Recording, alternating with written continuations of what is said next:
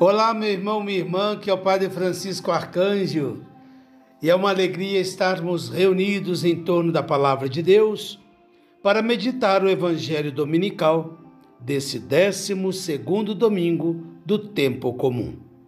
O Senhor esteja convosco, Ele está no meio de nós. Proclamação do Evangelho de nosso Senhor Jesus Cristo, segundo São Lucas. Glória a vós, Senhor. Certo dia, Jesus estava rezando no lugar retirado e os discípulos estavam com ele. Então Jesus perguntou-lhes: Quem diz o povo que sou eu? Eles responderam: Uns dizem que és João Batista, outros que és Elias, outros acham que és alguns dos antigos profetas que ressuscitou. Mas Jesus perguntou: e vós, quem dizeis que sou eu? Pedro respondeu: O Cristo de Deus. Mas Jesus proibiu-lhe severamente que contasse isso a alguém e acrescentou: O filho do homem deve sofrer muito, ser rejeitado por, pelos anciãos, pelos sumos sacerdotes e doutores da lei, deve ser morto e ressuscitar no terceiro dia. Depois Jesus disse a todos: Se alguém me quer seguir, renuncie a si mesmo, tome sua cruz de cada dia e siga-me. Pois quem quiser salvar sua vida, vai perdê-la.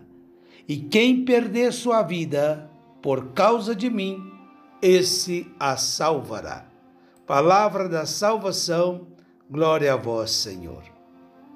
Amados irmãos e irmãs, nesse tempo comum, somos convidados, não é, a nossa formação permanente, crescer na intimidade com Jesus Cristo, mergulhar, não é, nos conteúdos da nossa fé, né? É um tempo oportuno, né? Tempo é, é, comum quer dizer um tempo ordinário do dia a dia, não é? E o evangelho de hoje, retirado de São Lucas, nos apresenta aí, nos apresenta, né, o diálogo privado de Jesus com seus apóstolos, onde Jesus lhes pergunta: "Que diz o povo de mim?", não é? E eles respondem, alguns dizem que é João Batista, talvez porque muitos não tenham ouvido falar da morte de João Batista, ou porque acreditavam que ele havia voltado à vida, ou porque não acreditavam que ele havia morrido. Porque João Batista já tinha uma certa fama, as pessoas já conheciam sua pregação, não é? seu nome se estendeu para diversos lugares.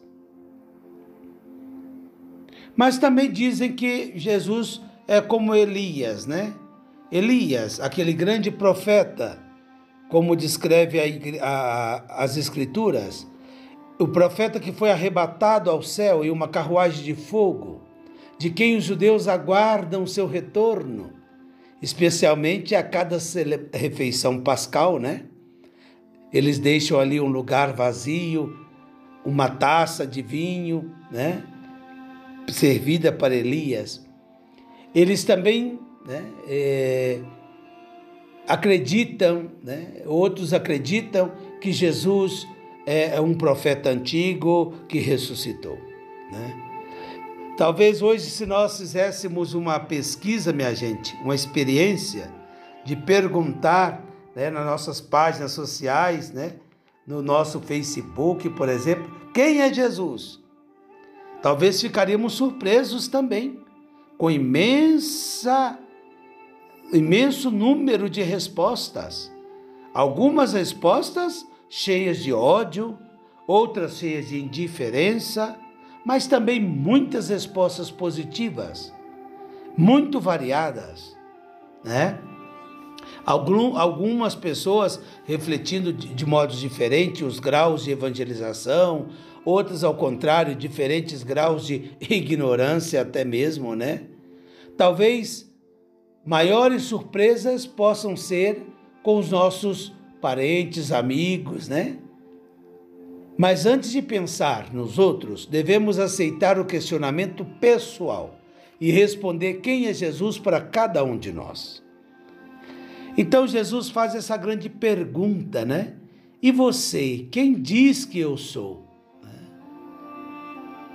Essa pergunta poderia parecer ociosa para os discípulos, porque os apóstolos acreditavam tanto em Jesus que deixaram tudo para segui-lo. Assim como outros fizeram algo semelhante, como João Batista e vários pregadores, não é? Agora, pela primeira vez, Jesus questiona seus discípulos sobre o que eles pensam dele. Eles haviam deixado sua família, é verdade, seu trabalho, as propriedades, não é? Mas é a primeira vez que Jesus pergunta isso para eles, né? E também pergunta para você, para mim, né? Nós que deixamos algo para seguir a Jesus, né? E se realmente deixamos, né? E como estamos seguindo Jesus? Ele nos pergunta hoje: quem sou eu para você? É interessante que a resposta dos apóstolos expressa, né? É, é, é expressada na palavra de São Pedro, né? O Messias de Deus, né? O Cristo de Deus, né? Essa resposta que vale afirmar que Jesus é o Senhor, é o enviado, é o ungido, né? Messias, o Salvador? Talvez ficaríamos surpresos, minha gente, né? que Jesus, porque Jesus ordenou, né? severamente que eles não contassem isso a ninguém. Ele fez isso porque é conveniente que cada pessoa reconheça o Senhor, o Messias, após um encontro com Ele, após um processo de conhecimento, de conversão. Não é verdade? Por isso que Jesus repreendeu, porque podemos ouvir falar de Jesus, mas ouvir falar de Jesus é diferente que experimentar, que ter um encontro pessoal com Jesus. Jesus quer, de fato, que o seu messianismo seja pregado, né, até que tenha realizado a redenção, né, por meio da, da morte e da ressurreição. Ele quer que a sua missão seja anunciada, mas ele quer que as pessoas possam conhecê-lo, possam fazer experiência dele. Isso é muito importante. É isso que muda a vida, é isso que nos, nos converte, é isso que nos, que nos traz o um novo horizonte. Né? Com efeito, Jesus anuncia mais tarde, né? É, agora, pela primeira vez também, ele vai anunciar para eles ali a sua paixão. É, mas o filho do homem tem que ser entregue, vai ser entregue, vai ser, vai ser traído, né? Então ele anuncia sua paixão, sua morte e ressurreição. Isso foi anunciado em várias passagens do Evangelho, né? que o Messias sofreria. Essa paixão, é, autêntica paixão, né? não é uma, uma paixão fingida que se expressa nas palavras de Jesus, não. O filho do homem deve morrer, ele deve sofrer muito, né? Ele foi rejeitado por aqueles que deveriam ser os primeiros a reconhecê-lo, a segui-lo, os anciãos, os sumos sacerdotes, os escribas. Não nos surpreende que os simples, as crianças, os pobres, os ignorantes, muitas, muitas vezes nos precedem nas coisas de Deus. Sim, porque os últimos serão os primeiros e os primeiros serão os últimos. Então Jesus dirige-se à multidão ali reunida, né? Essa multidão que representa todos nós, para dizer-lhes e dizer-nos também a nós quais são as condições para segui-lo. A primeira, a primeira coisa, renunciar a nós mesmos não buscar, não é? A nossa autorrealização, renunciar a nós mesmos, mas procurar a vontade de Deus, fazer a vontade de Deus e o bem daqueles que nos rodeiam. Sim, segunda coisa é tomar a cruz de cada dia. Uma cruz que nós não temos que inventar. Sim, que nos, a cruz que nos é apresentada a diário, né? Do dia a dia, nas coisas mais pequenas, das coisas que podemos é, renegar, murmurar, reclamar, né? Que também podemos é, carregar com alegria em nome do Senhor Jesus. Tomar a cruz de cada dia. A terceira e principal coisa, minha gente, é entregar nossa vida por Ele. Entregar de fato a nossa vida. Perdendo a vida por causa de Jesus, ganhamos a verdadeira vida. Porque sem essa entrega verdadeira de corpo e alma, não é? Tudo vira amargura, tudo vira obrigação tudo perde sentido. É, como dizia o Papa Francisco, vivendo como cristãos com cara de sexta-feira da paixão. E não podemos ser assim.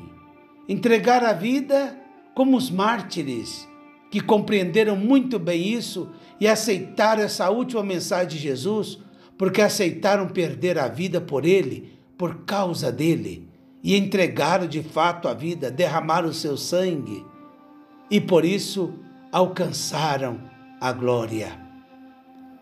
Você, eu, mesmo sem chegar ao martírio, não é? Não queremos nunca o martírio? Podemos ser capazes de dar a vida por Jesus? Claro que sim. Claro que podemos dar a vida por Ele.